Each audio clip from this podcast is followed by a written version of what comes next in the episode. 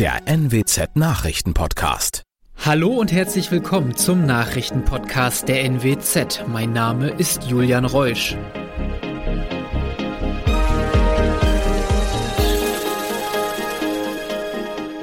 Und das sind die regionalen Themen des Tages. Landesregierung lässt längere Arbeitszeiten in kritischer Infrastruktur zu. Jeferaner Gewaltopfer kämpft seit 15 Jahren für Gerechtigkeit. Und Niedersachsen baut erstmals seit 25 Jahren Schulden ab. Wegen der Zunahme der Corona-Infektion lässt Niedersachsens Landesregierung in Teilen der kritischen Infrastruktur längere Arbeitszeiten zu. Von heute an bis zum 10. April wird die zulässige Arbeitszeit auf 60 Stunden pro Woche erhöht. Außerdem sind in dieser Zeit Ausnahmen vom Verbot der Sonntagsarbeit möglich. Im Schnitt dürfe die Wochenarbeitszeit von 48 Stunden aber weiterhin nicht überstiegen werden. Die Mehrarbeit müsse zudem ausgeglichen werden. Betroffen davon sind etwa Not- und Rettungsdienste, Testzentren sowie Energie- und Wasserversorger. Aber auch für Mitarbeitende in Lebensmittelbetrieben könne die neue Verordnung gelten, wenn das Infektionsgeschehen im jeweiligen Betrieb die Ausnahme erforderlich macht. Das Ministerium begründete den Schritt mit der Ausbreitung der Omikron-Variante. Demnach würden personelle Engpässe in der kritischen Infrastruktur drohen. Seit 15 Jahren kämpft Christoph Rickels aus Jever für Gerechtigkeit. Im Jahr 2007 wurde er Opfer einer Gewalttat. Vor einer Auricher Disco wurde er mit einem Faustschlag gegen den Kopf niedergestreckt. Durch den Aufprall auf den Boden zog er sich schwerste Verletzungen zu. Er war im Koma, hatte zahlreiche Operationen und Reha-Maßnahmen. Bis heute kämpft er für Opferschutz und Schmerzensgeld. Zudem hat Rickels gegen seinen alten Anwalt am Oberlandesgericht Oldenburg geklagt. Er vermutet schwere Anwaltsfehler, die aus seiner Sicht Ursache dafür sind, dass der Rechtsstreit so lange schon dauert. Der Jurist bekam eine Frist zur Stellungnahme bis zum 23. Dezember 2021, doch der Ex-Anwalt hat eine Fristverlängerung bis zum 13. Januar bewilligt bekommen. Das Warten bedeutet für Rickels, dass wieder Zeit verstreicht, in der er sein Leben nicht leben kann. Alles habe sich inzwischen so tief in seine Psyche gefressen, dass es ihn bis in die Träume verfolge. Aufgeben aber will er nicht, für sich, für die Gerechtigkeit und dafür, dass andere Opfer nicht diese Tortur durchmachen müssen. Erstmals seit 25 Jahren baut das Land Niedersachsen Schulden ab. In diesem Jahr werden knapp 700 Millionen Euro Schulden zurückgezahlt.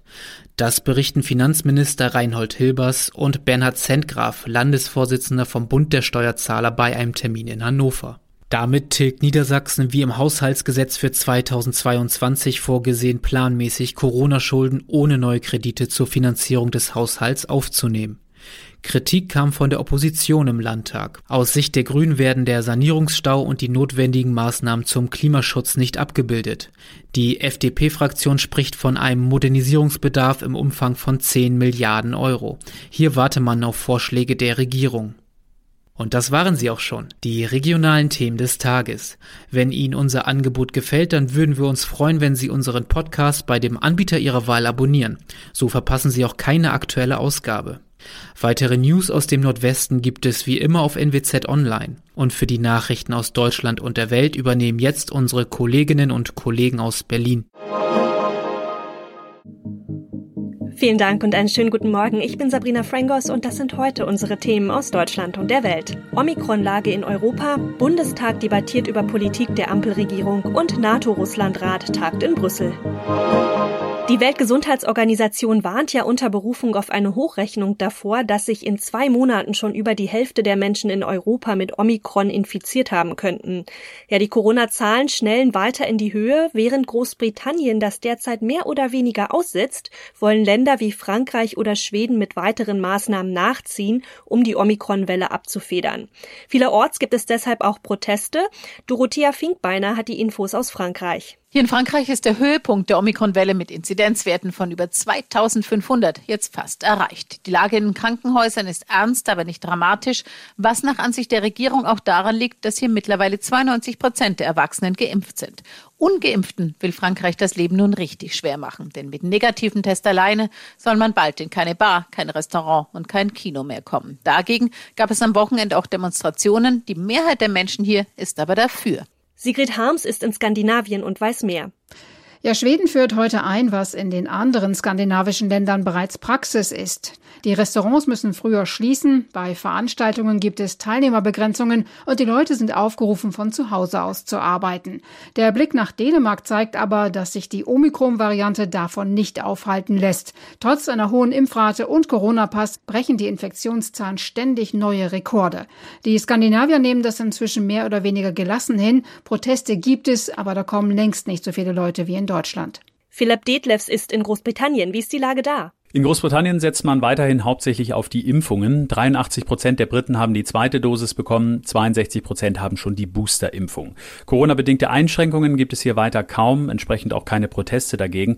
Die Regierung hat allerdings auch gerade ganz andere Probleme. Es ist nämlich gerade herausgekommen, dass der Büroleiter von Premierminister Johnson im Mai 2020 als noch strengste Corona-Regeln galten, rund 100 Mitarbeiter zu einer Gartenparty im Regierungssitz in der Downing Street eingeladen hat.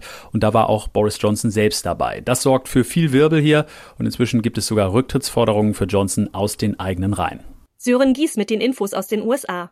Hier in den USA gab es letzte Woche im Schnitt pro Tag mehr als eine Dreiviertelmillion Neuinfektionen. Gestern waren rund 146.000 Krankenhausbetten mit Corona-Patienten belegt, fast doppelt so viele wie noch vor zwei Wochen und auch mehr als der vor fast genau einem Jahr aufgestellte bisherige Rekord von etwas über 142.000. Besonders die Omikron-Variante verbreitet sich weiter rasant und ein neuer Trend besorgt Experten immer mehr Amerikaner legen es wohl drauf an, sich anzustecken, in der Hoffnung auf einen milden Verlauf und vermeintliche anschließende Immunität. Immunität. Der Bundestag beschäftigt sich ja in dieser Woche mit der Politik der neuen Bundesregierung. Heute beginnt die Sitzungswoche mit der Befragung von Bundeskanzler Scholz. Die Abgeordneten aller Fraktionen können ihm da Fragen stellen. Anschließend sind grundlegende Debatten über die Pläne der Ampelkoalition geplant. Uli Reitlinger mit den Infos aus Berlin. Eigentlich gibt es eine solche Grundsatzdebatte, wenn der Haushalt beschlossen wird, die traditionelle Generalabrechnung der Opposition mit der Regierungspolitik. Jetzt zu Jahresbeginn gibt es diesen XXL-Schlagabtausch noch nicht so lange. Es geht einmal quer durch alle Ressorts. Nach der Befragung von Bundeskanzler Scholz stellen heute die Ministerinnen und Minister für Inneres, Justiz, Außen und Umwelt ihre Pläne vor. Eigentlich sollte es in dieser Woche vor allem um eine allgemeine Corona-Impfpflicht gehen. Die Abgeordneten tun sich aber enorm schwer mit dieser Frage und brauchen noch Zeit.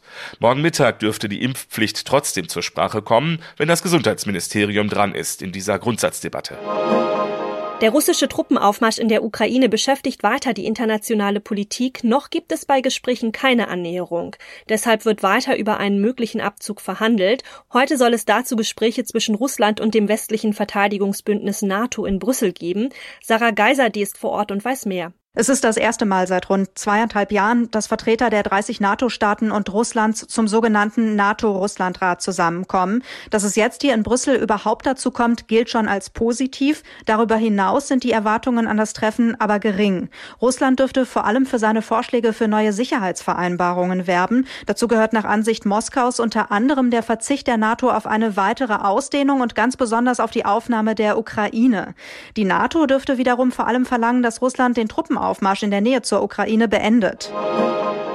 In unserem Tipp des Tages geht es um die Corona-Selbsttests. In der aktuellen Corona-Lage setzen wir natürlich sehr viel Hoffnung auf diese Schnelltests. Also in vielen Bundesländern müssen Geimpfte und Genesene diesen Test ja eh machen, bevor sie ins Restaurant oder auch ins Kino gehen können. Kinder machen ihn mehrmals die Woche in der Schule. Dabei gibt es Zweifel, wie sicher diese Tests eigentlich sind, vor allem auch bei Omikron. Ja, was muss ich beachten, wenn ich einen Selbsttest mache? Thomas Bremser hat sich schlau gemacht.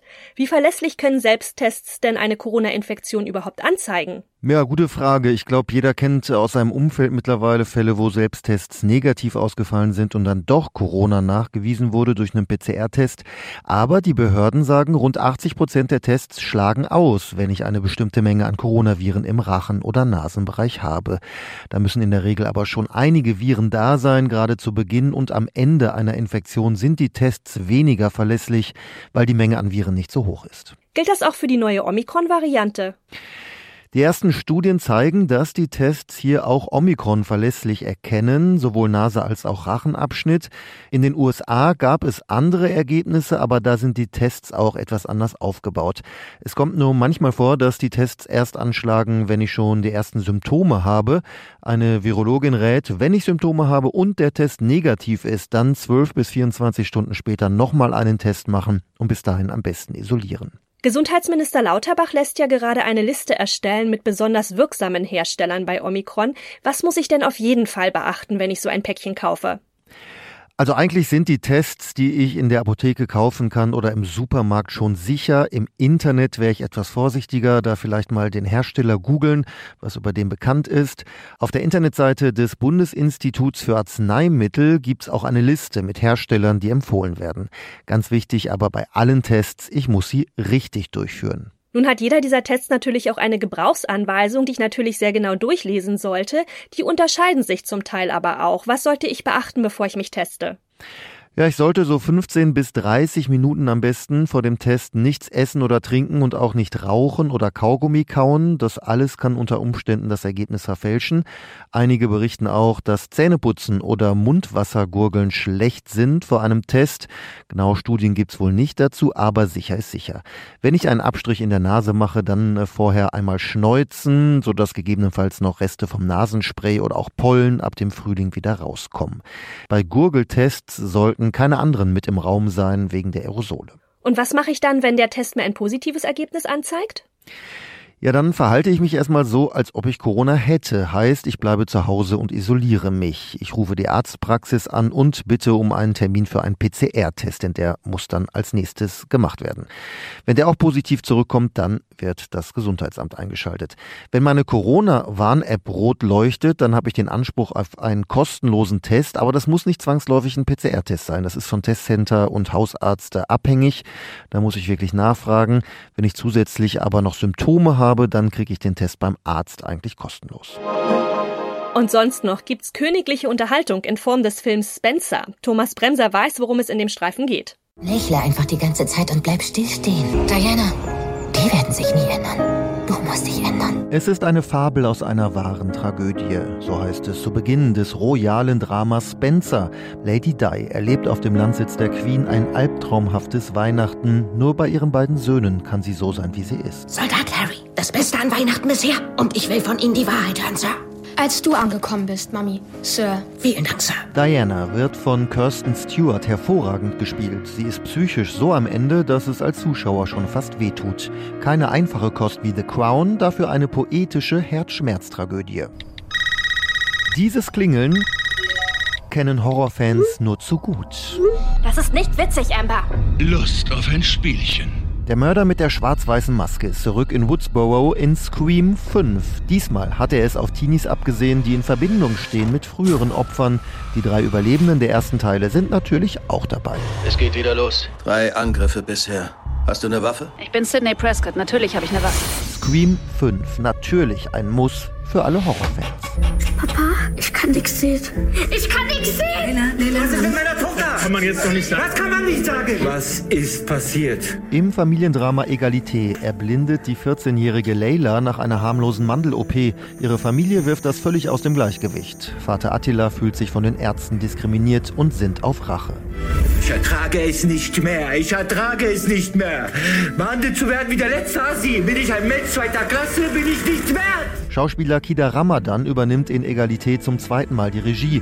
Er zeigt einfühlsam, wie verloren sich Kinder und Enkel von Migranten noch heute in Deutschland fühlen können. Das war's auch schon von mir. Ich bin Sabrina Frangos und ich wünsche Ihnen noch einen schönen Tag. Bis morgen.